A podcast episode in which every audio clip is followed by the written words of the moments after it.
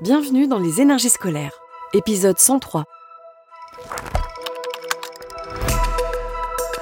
Extra classe. Je m'appelle Rachel Dozolm, je suis professeure de reliure au lycée Paul Cornu et je suis aussi formatrice en éducation à la sexualité pour l'Académie de Normandie. L'école, on en parle beaucoup, mais est-ce qu'on l'écoute vraiment? Les énergies scolaires. Quand je suis arrivée au lycée Paul Cornu, il y avait déjà un groupe en fait qui faisait l'éducation à la sexualité, qui était formé. Ça m'a intéressé de voir ce qu'ils faisaient. Euh, j'ai participé à quelques animations qu'ils ont fait avec des élèves.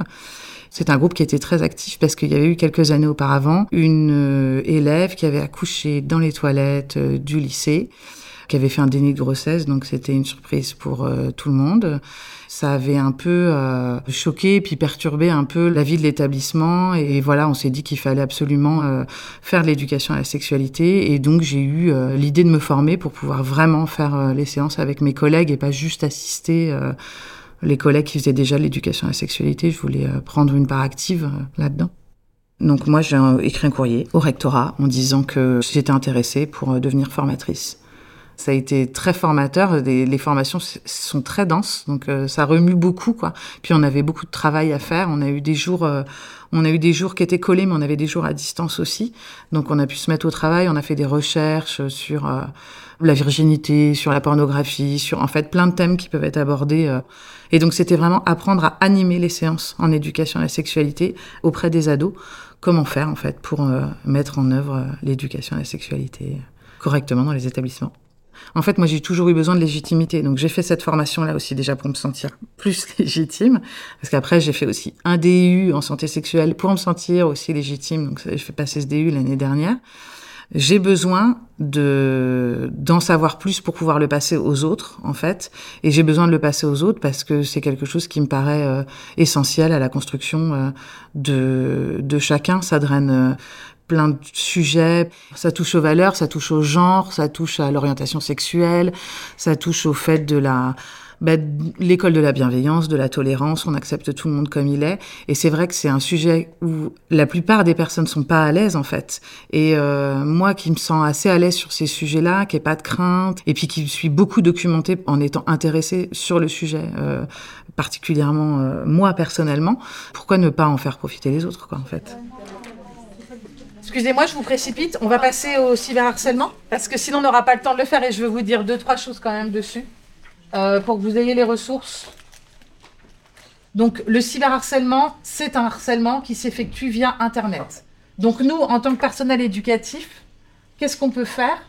Connaître les pratiques, identifier les situations, connaître les partenaires et prendre en charge les élèves. Donc on va voir ça ensemble prévenir par les apprentissages. Donc, on peut prévenir euh, avec le MC, éducation morale et civique. Moi, j'anime euh, mes formations en binôme. On reçoit euh, des professeurs, tout personnel éducatif. Ça peut être aussi du personnel de direction, des AED, des CPE. Ça peut être demandé en stage sur site par les chefs d'établissement. On déroule toujours la, la même chose.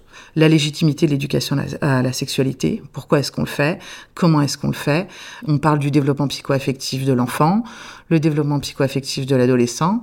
On passe par euh, l'orientation sexuelle, l'identité de genre, euh, le sexe et la loi. C'est et du contenu et euh, de l'animation. C'est-à-dire que nous, on leur apprend à animer les séances en les faisant jouer à des jeux auxquels ils pourront jouer avec les élèves. Donc on leur dit tout le temps que nous, on l'adapte avec eux parce qu'ils sont adultes, mais en fait, ils peuvent le réutiliser avec les élèves. Donc on, a, euh, on fait plein de jeux avec eux. Je vous présente une activité que vous pouvez utiliser euh, avec euh, vos élèves qui s'appelle Check tes privilèges. Je vous explique un tout petit peu. On a presque tous un ou plusieurs privilèges, d'accord? C'est des choses qu'on peut faire ou vivre en pensant que c'est normal et pouvoir penser qu'un avantage c'est la norme alors que, euh, en fait, euh, c'est juste qu'on n'est pas discriminé. D'accord? Donc, en fait, c'est juste pour révéler ça. Vous allez vous fermer les yeux et, euh, en fait, en fonction des affirmations ou des négations qu'on va vous poser, vous allez avancer ou rester sur place. C'est OK? Donc, vous faites un pas en avant si vous êtes concerné. Je n'ai jamais menti au sujet de ma sexualité à mes amis ou à mes proches Ça me fait sortir de mon atelier de reliure. Voilà. Moi, je suis euh, professeur d'atelier, donc en lycée professionnel. J'ai quelques élèves qui sont en parcours transidentitaire ou qui sont non-binaires ou qui sont très à l'aise en fait avec ces questions euh, de la sexualité ou de l'engagement ou euh, de, du militantisme, du féminisme, de voilà. Moi, ça m'apporte euh, bah, de pouvoir euh, discuter avec eux, de leur apporter des, des réponses, euh, de rester un peu à l'écoute en fait de leurs préoccupations de jeunes et puis sortir de l'établissement pour aller rencontrer les collègues et en tant que formatrice, ça donne aussi une autre dimension, c'est-à-dire qu'on sort euh, du rapport en fait devant les élèves et on est devant des adultes. On est là pour euh, les accompagner à, à, concrétiser peut-être l'envie qu'ils avaient ou la curiosité qu'ils avaient par rapport à l'éducation à la sexualité euh, dans l'éducation nationale en tout cas.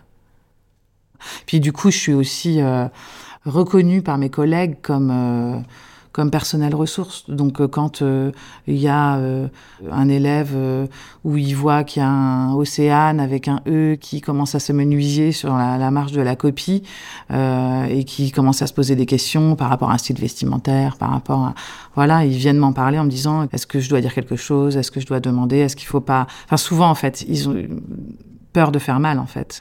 Et euh, moi, je suis là pour leur dire, euh, voilà, ce qu'on peut, ce qu'on peut faire. Je fais de temps en temps des messages euh, pour euh, prévenir d'un changement de prénom ou une fragilité, voilà.